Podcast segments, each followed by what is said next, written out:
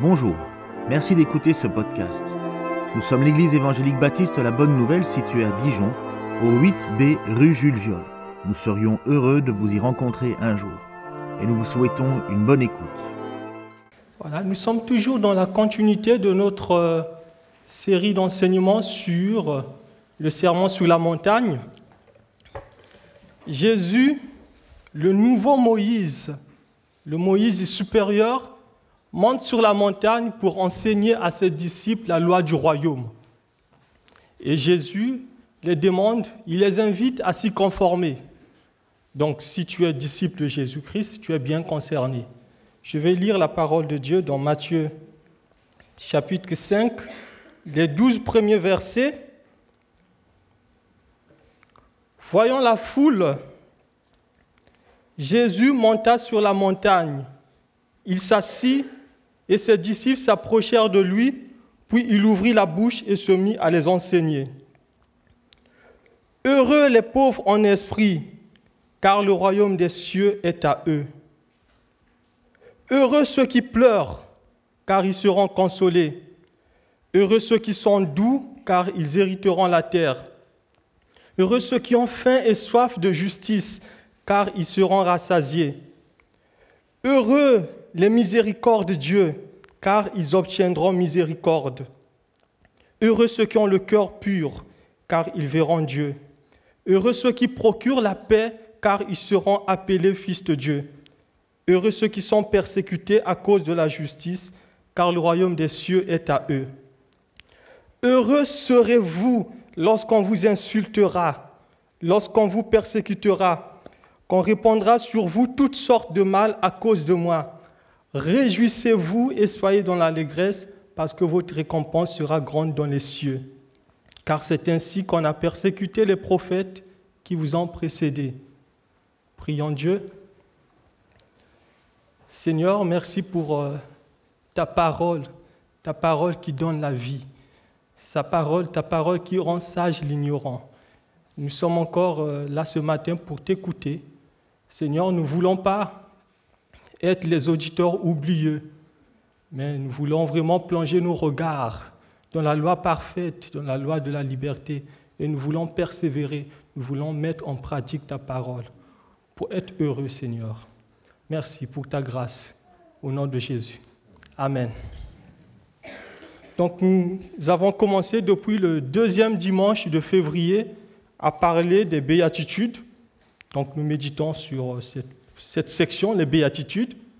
Comme je l'avais dit la fois passée, le commencement de l'enseignement de Jésus dans l'évangile selon Matthieu montre que Dieu, dans sa bonté, nous veut heureux.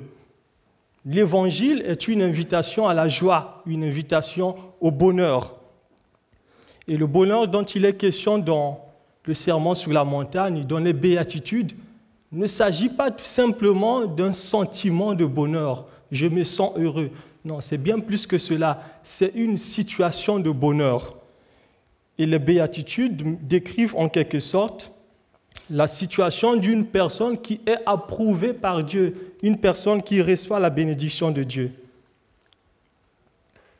Il est important que vous sachiez que le bonheur dont il est question dans cet enseignement ne se trouve qu'en Jésus-Christ. Ce bonheur ne se trouve qu'en Jésus-Christ. C'est parce que Jésus-Christ est venu dans le monde. C'est parce que le royaume de Dieu s'est approché de nous en la personne de Jésus-Christ que nous pouvons s'estimer heureux. Heureux, heureux les héritiers du royaume. Le royaume des cieux est à eux.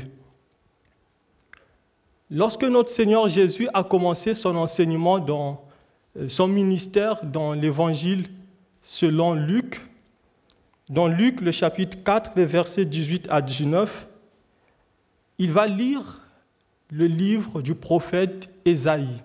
Il va lire Ésaïe 61, 1 à 2 dans le temple, qui dit, L'Esprit du Seigneur est sur moi, parce qu'il m'a oint pour annoncer la bonne nouvelle aux pauvres.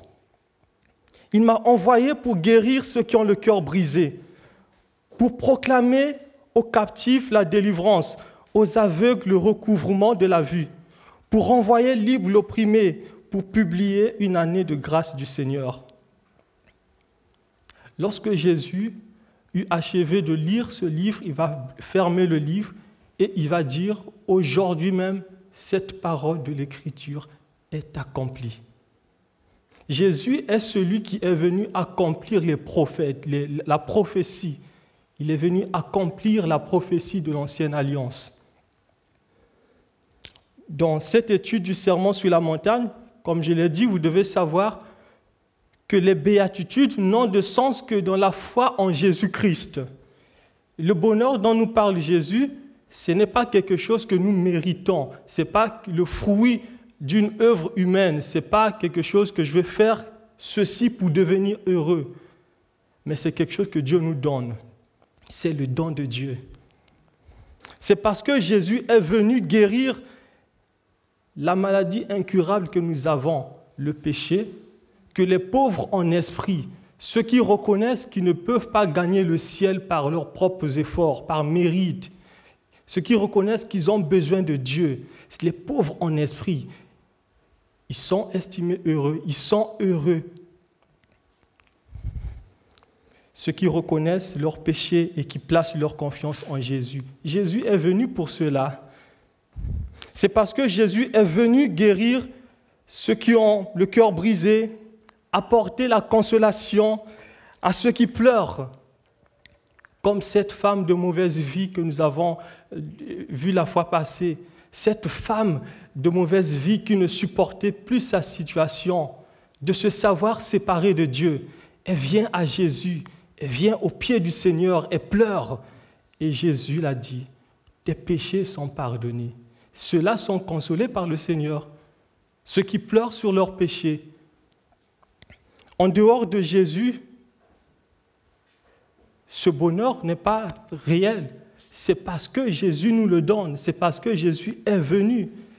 C'est parce que Jésus est venu que ceux qui pleurent, les pauvres en esprit, les doux, les artisans de la paix sont heureux donc ça, c'est ce que nous avons, on a étudié la fois passée, les deux premières béatitudes. Nous allons poursuivre avec les autres béatitudes.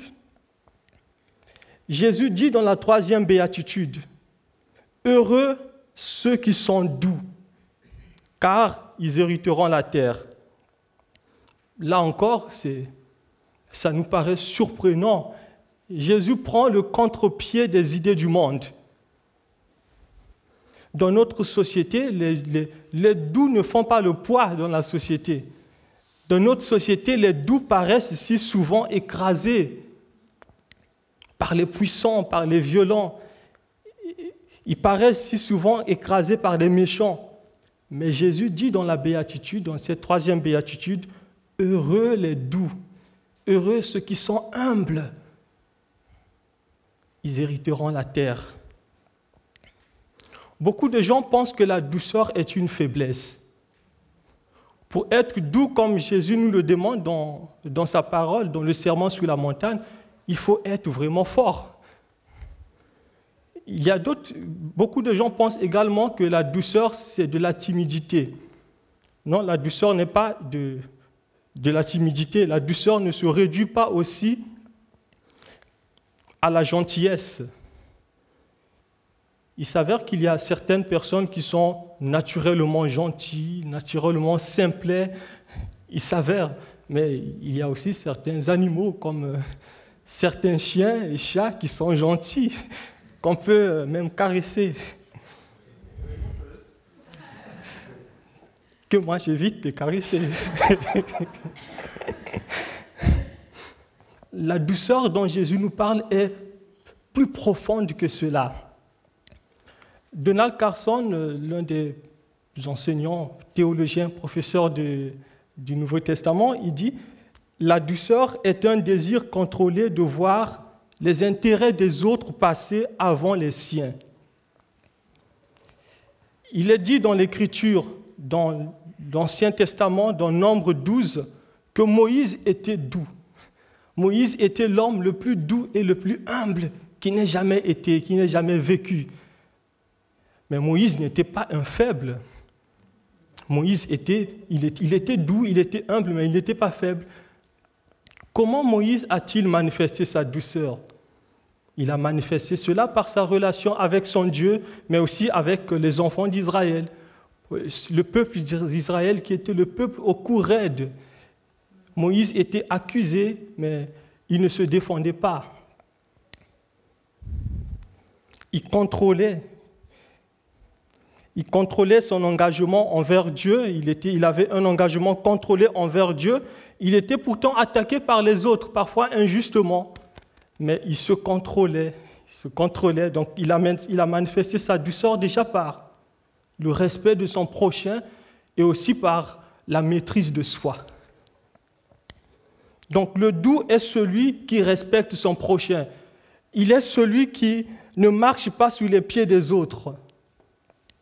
Je sais qu'il est parfois très difficile de, de manifester la douceur quand on a raison.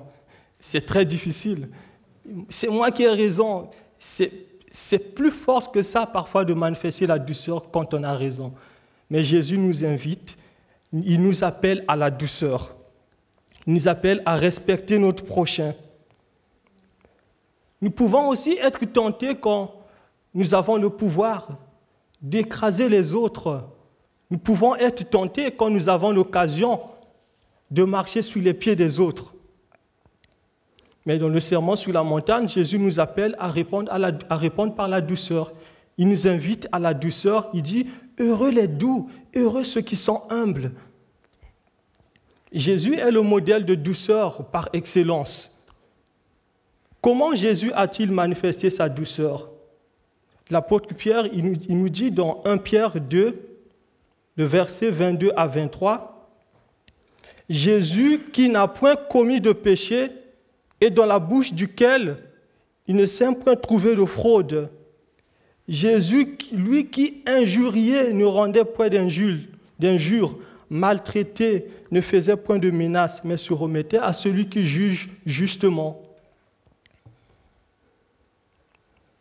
Quand nous sommes en voiture, quand nous roulons en route, quand nous sommes dans le train où nous sommes à vélo et que quelqu'un nous insulte ou quelqu'un entre, quelqu'un marche sur nous, là aussi nous avons à imiter la douceur de Jésus. La douceur de Jésus, lui qui ne rendait pas le mal pour le mal, ni insulte pour insulte. La Bible nous dit dans Romains 12, le verset 17, ne rendez à personne le mal pour le mal, Recherchez ce qui est bien devant tous. S'il est possible, autant que cela dépend de vous, soyez en paix avec tous les hommes. Ne vous vengez pas vous-même, bien-aimés, mais laissez agir la colère, car il est écrit, à moi la vengeance, à moi la rétribution, dit le Seigneur. Le verset 20, mais si ton ennemi a faim, donne-lui à manger, s'il a soif, donne-lui à boire, car en agissant ainsi, ce sont des charbons ardents que tu amasseras sur sa tête. Ne te laisse pas vaincre par le mal, mais surmonte le mal par le bien. Le doux est celui qui se maîtrise. Le doux est celui qui a la maîtrise de soi, qui maîtrise sa colère. Il, n'est pas interdit de se mettre en colère. D'ailleurs, personne ne se met jamais en colère nous nous mettons tous en colère. Mais qu'est-ce que nous faisons après cette mis en colère?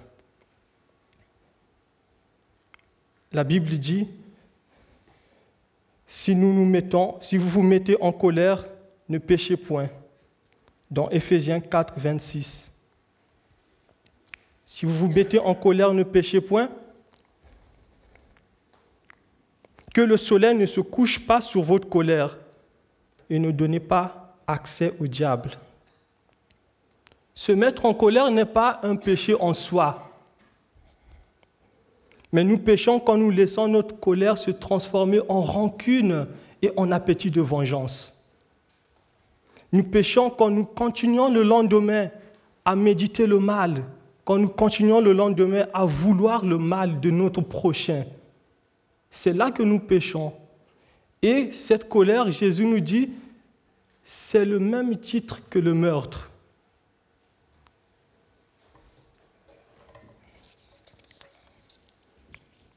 Jésus, le nouveau Moïse, est ce modèle de douceur. Il dit, venez à moi, vous tous qui êtes fatigués et chargés, et je vous donnerai du repos. Il le dit dans Matthieu 11, 28 à 30. Venez à moi, vous tous qui êtes fatigués et chargés, et je vous donnerai du repos. Prenez mon jour sur vous et recevez mes instructions, car je suis doux et humble de cœur, et vous trouverez du repos pour vos âmes, car mon, joug est doux et mon fardeau léger. Venir à Jésus, c'est connaître cette vraie douceur, cette douceur de celui qui n'écrase pas son prochain, cette douceur de celui qui ne marche pas sous les pieds des autres. La sévérité du jugement est le fait de chercher coûte que coûte à condamner son prochain, à condamner son frère ou sa sœur, ça ce n'est pas de la douceur. Les pharisiens étaient connus pour cela. Un jour, les pharisiens vont venir à Jésus, vont apporter à Jésus une femme prise en flagrant délit d'adultère pour, la lapider. Et Jésus va regarder, va dire que celui qui n'a jamais commis de péché jette la première pierre. Ils vont tous partir. Et Jésus va dire à cette femme adultère, cette femme qui, qui est pécheur, pécheresse, va et ne pêche plus. La douceur de Jésus, ce n'est pas fermer les yeux sur le péché, mais de croire que la grâce de Dieu est plus forte que le péché. Jésus connaît nos faiblesses. Jésus ne nous rejette pas à cause de nos faiblesses, mais au contraire, Jésus nous accepte, Jésus nous pardonne, Jésus nous accueille avec douceur. Jésus dit, Heureux les doux, ils hériteront la terre. Ça peut paraître dur à croire, les doux hériter la terre.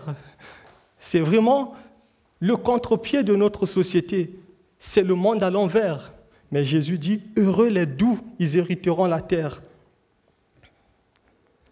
Le psaume 37, 11 dit, Les humbles posséderont le pays et feront leur délice d'une paix profonde. Luther pouvait dire que le monde emploie la force pour posséder la terre. Jésus nous apprend qu'on la gagne par la douceur.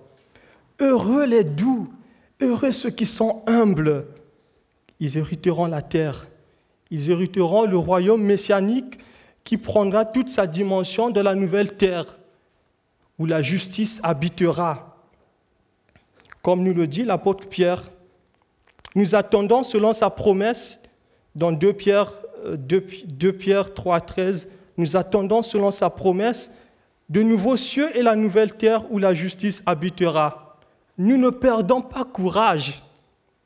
Nous continuons à croire parce que celui qui a fait cette promesse est fidèle. C'est le Dieu fidèle. C'est le Dieu de toute éternité. Il a dit, heureux les doux. Les doux, ils hériteront la terre. Ils posséderont la terre. Jésus dit dans la quatrième béatitude,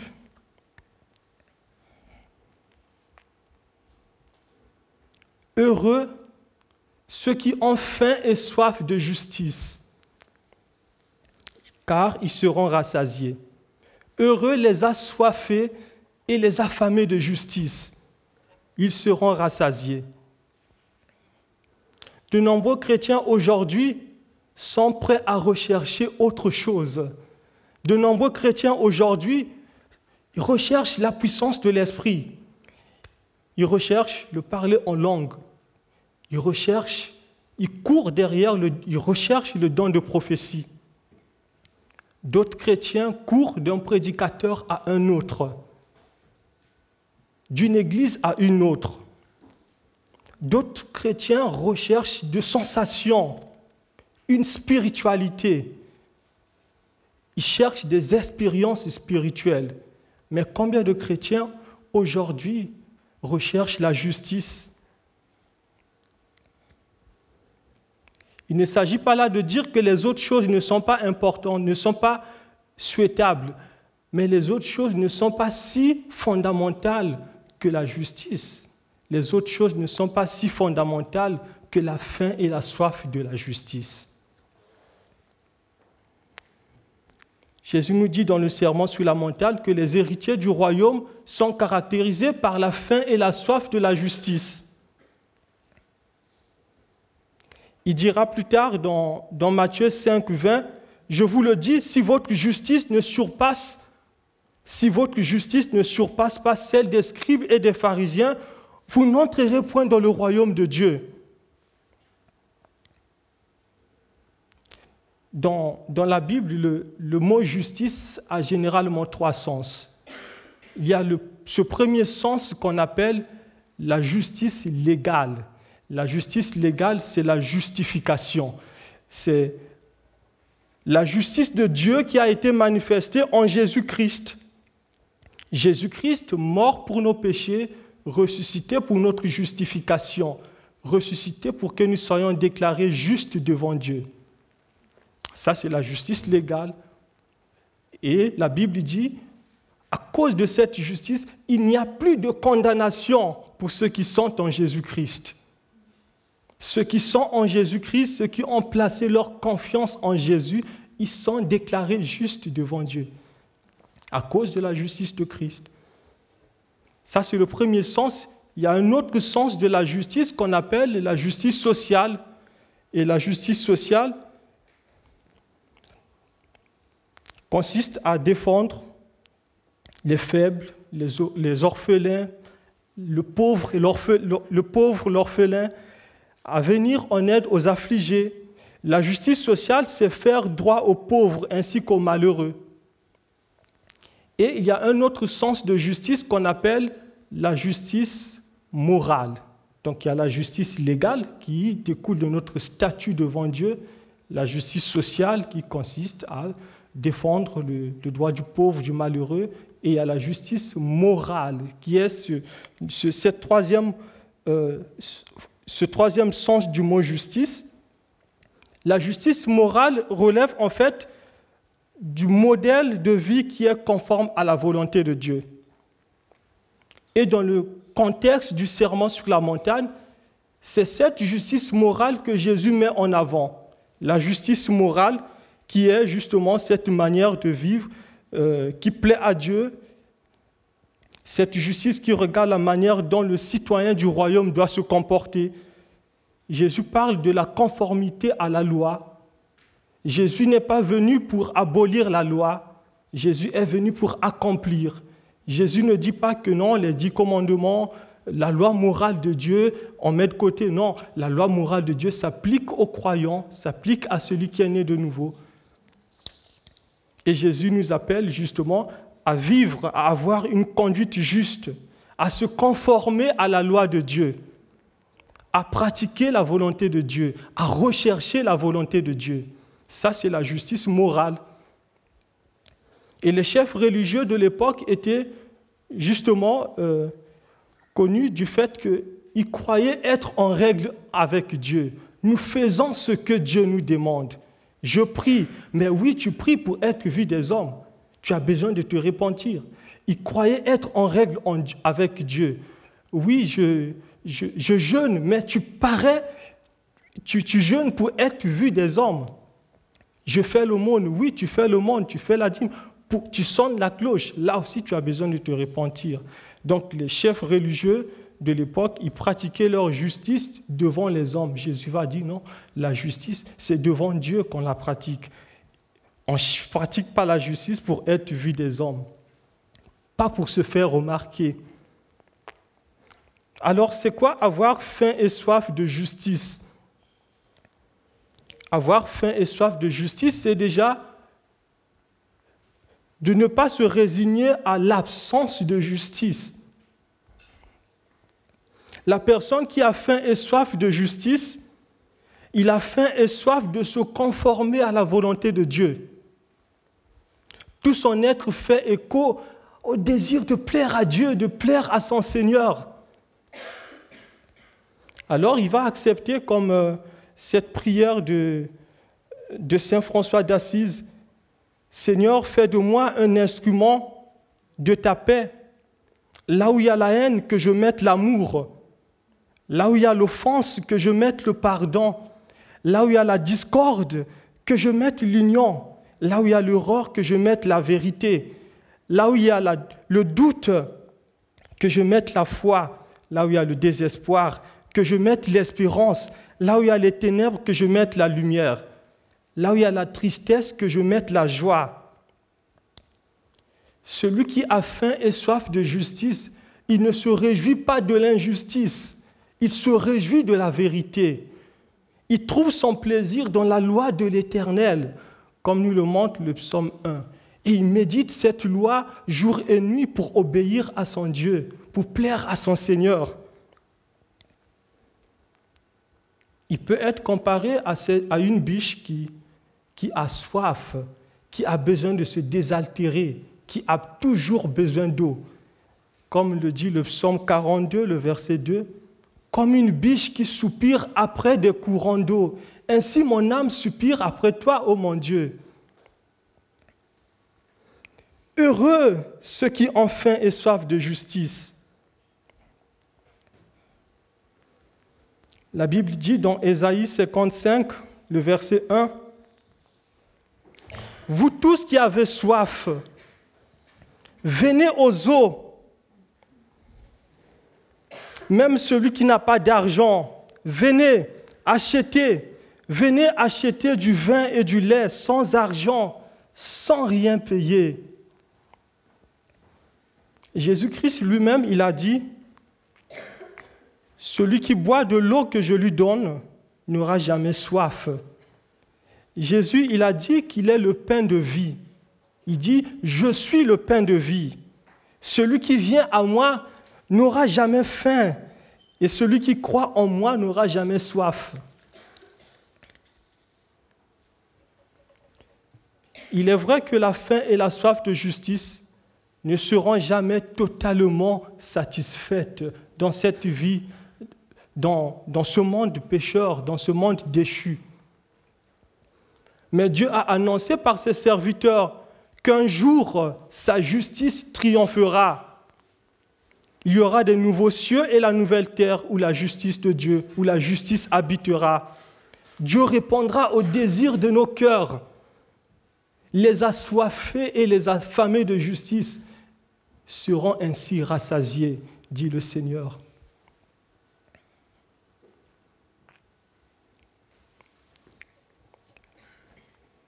Jésus dit dans l'autre béatitude, la cinquième béatitude, Heureux les miséricordes de Dieu, car ils obtiendront miséricorde. Heureux ceux qui témoignent de la bonté. Dieu sera bon envers eux. Dans le Nouveau Testament, le mot miséricorde, renvoie tout d'abord à la compassion. La compassion. La compassion à l'égard de celui ou celle qui est dans le besoin. Le miséricorde de Dieu est celui qui se soucie du malheureux, celui qui se soucie de la misère des autres. Le miséricorde de Dieu ne condamne pas son frère ou sa sœur qui est dans la misère. Il ne condamne pas son frère ou sa sœur qui est dans la détresse. Au contraire, il vient à son secours, comme le bon samaritain. Vous connaissez cette parabole du bon samaritain, de cet homme qui descendait de, Jérusalem à Jéricho. Il va tomber au milieu, des brigands. Les brigands vont euh, le frapper, les brigands vont voler tout ce qu'il possédait et ils vont le laisser pour mort au milieu du chemin. Un responsable du temple, le sacrificateur, il va regarder ce brigand, ce, cet homme qui est laissé. Il va passer outre. Le lévite va passer. Il est serviteur. C'était à lui de venir en aide à cet homme. Il regarde, il passe outre. Mais un samaritain étranger, un samaritain, celui qui est vu comme étant un païen pour les Juifs. Le Samaritain, il ne reste pas indifférent devant la misère de cet homme qui est laissé au milieu du chemin. Le Samaritain, il vient à son secours, il apporte son aide. Il est ému de compassion. Et il va débourser, de l'argent pour que les autres puissent prendre soin de lui. Le Samaritain est celui qui est venu au secours de, ce misérable qui est laissé au, au milieu du chemin. Soyons des miséricordes de Dieu, comme le bon Samaritain.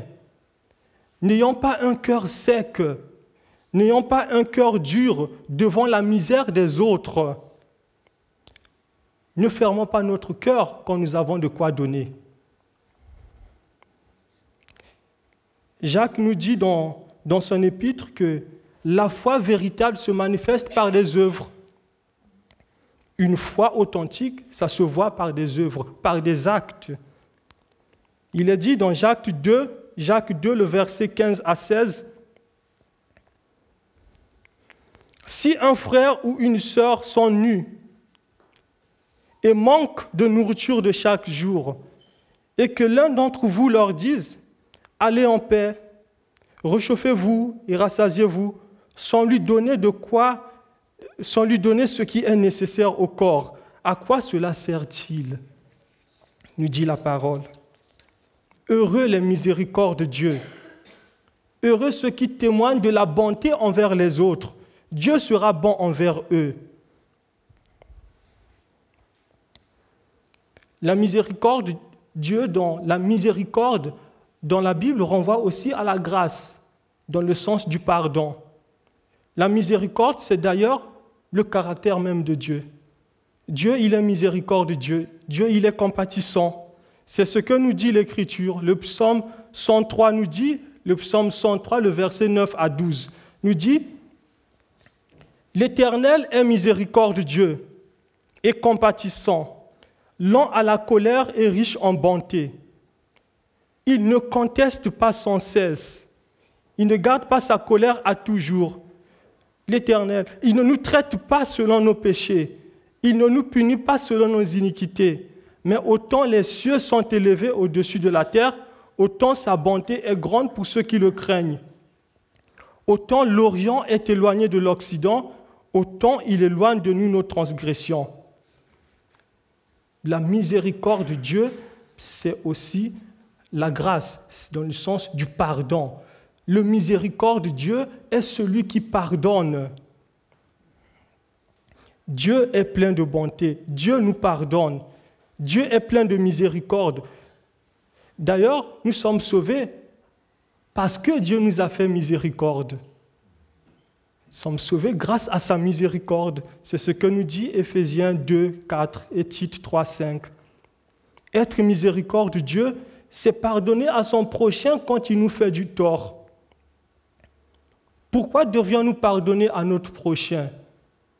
Nous pardonnons justement parce que Dieu nous a pardonné.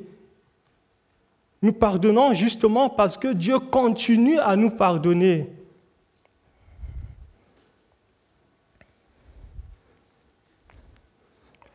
Dieu, il prend plaisir à nous pardonner. Dieu ne se lasse pas de nous pardonner. Dieu nous aime, nous pécheurs. Dieu nous supporte. Dieu éloigne de nous nos transgressions. Comme dans le texte que nous avons vu, Dieu a éloigné de nous nos transgressions. Les péchés passés que nous avons confessés, Dieu les a oubliés. Il a éloigné cela. Alors, combien de fois devrions-nous pardonner à notre prochain? Serait-ce sept fois? Qu'est-ce que le Seigneur Jésus va dire à Pierre? Pierre, ce n'est pas sept fois que tu dois pardonner. Non, c'est 70 fois sept fois. Pierre, tu ne te lasseras pas de pardonner. Pierre, tu pardonneras inlassablement. Celui qui refuse de pardonner à son prochain est un serviteur impitoyable. Il est impitoyable. Vous connaissez cette parabole du serviteur impitoyable? C'était un serviteur qui il devait 60 millions de pièces d'argent à son roi, à son maître. Et ce roi va justement lui demander de, rembourser. Ce serviteur n'avait pas de quoi payer. Il va supplier le roi, s'il te plaît, donne-moi un délai supplémentaire et je te rembourserai. Ce roi fut ému de compassion, il eut pitié de ce serviteur et il le laissa partir libre, il lui remit sa dette. À peine ce serviteur sorti, il rencontra un de ses compagnons qui lui devait juste 30 petites pièces d'argent, alors que lui, on l'a remis une dette de 60 millions de pièces. Son compagnon lui devait juste 30 pièces d'argent. Et il le saisit à la gorge en criant, Paye-moi ce que tu me dois. Son compagnon, il va, ce serviteur va prendre son compagnon, le jeter en prison jusqu'à ce qu'il paye tout ce qu'il lui devait. Les autres serviteurs vont voir l'attitude de ce serviteur. Il va dire, mais comment ça? On t'a remis la dette et toi, tu, tu, prends l'autre par la gorge. Ils vont aller le dire au roi au maître. Et le maître fut profondément irrité. Il va dire à ce serviteur impitoyable, méchant serviteur, je t'avais remis ta dette en entier parce que tu m'en as supplié. Ne devrais-tu pas avoir pitié de ton compagnon quand j'ai eu pitié de toi? Et ce maître irrité le jeta au, le, livra au bourreau jusqu'à ce qu'il y payait tout ce qu'il devait. Et le Seigneur Jésus, il dit justement, il raconte d'abord cette parabole pour montrer à Pierre qu'il ne se lassera pas de pardonner. Et il dit à la fin de cette parabole, c'est ainsi que mon Père céleste vous traitera si chacun de vous ne pardonne à son frère de tout son cœur.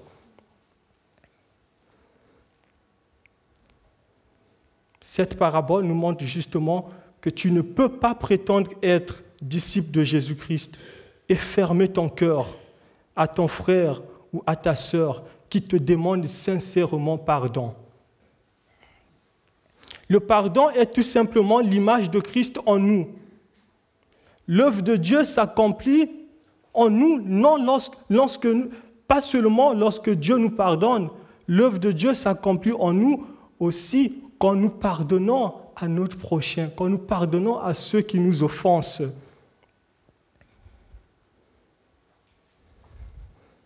C'est ce que nous prions dans le Notre Père. Pardonne-nous nos offenses, comme nous pardonnons ceux qui nous ont offensés. Et dans la Bible, dans le Nouveau Testament, il n'y a pas de condamnation plus sévère que, cette condamnation qui est donnée à celui qui refuse de pardonner. Jésus le dit, si vous ne pardonnez pas aux hommes, votre Père céleste ne vous pardonnera pas non plus vos offenses. Nous pardonnons parce que Dieu nous a pardonné. Nous pardonnons parce que Dieu continue à nous pardonner. Celui qui refuse de pardonner est un malheureux. Heureux les miséricordes de Dieu. Heureux ceux qui pardonnent. C'est une grâce d'être pardonné de pouvoir pardonner son prochain. C'est une grâce de se pardonner mutuellement, comme nous dans l'Église. C'est une grâce si moi je suis sûr que mon frère pourra me pardonner. C'est une grâce, c'est la joie, c'est le bonheur.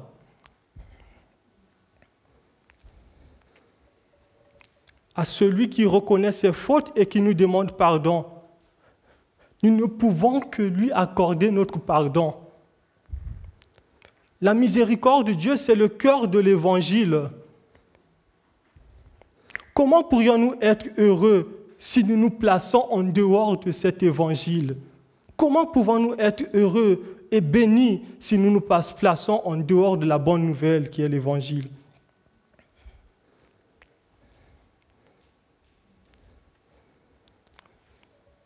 Que Dieu nous aide vraiment à vivre sa parole, à vivre son évangile. Que Dieu nous aide à être doux, comme nous l'avons vu, Que Dieu nous aide vraiment à être des affamés et des assoiffés de justice, comme nous l'avons vu également, que Dieu nous aide à être miséricordieux, à aimer, à, à, manifester de la bonté envers notre frère ou notre sœur, mais aussi à accorder le pardon à celui qui nous le demande. Que Dieu vous bénisse.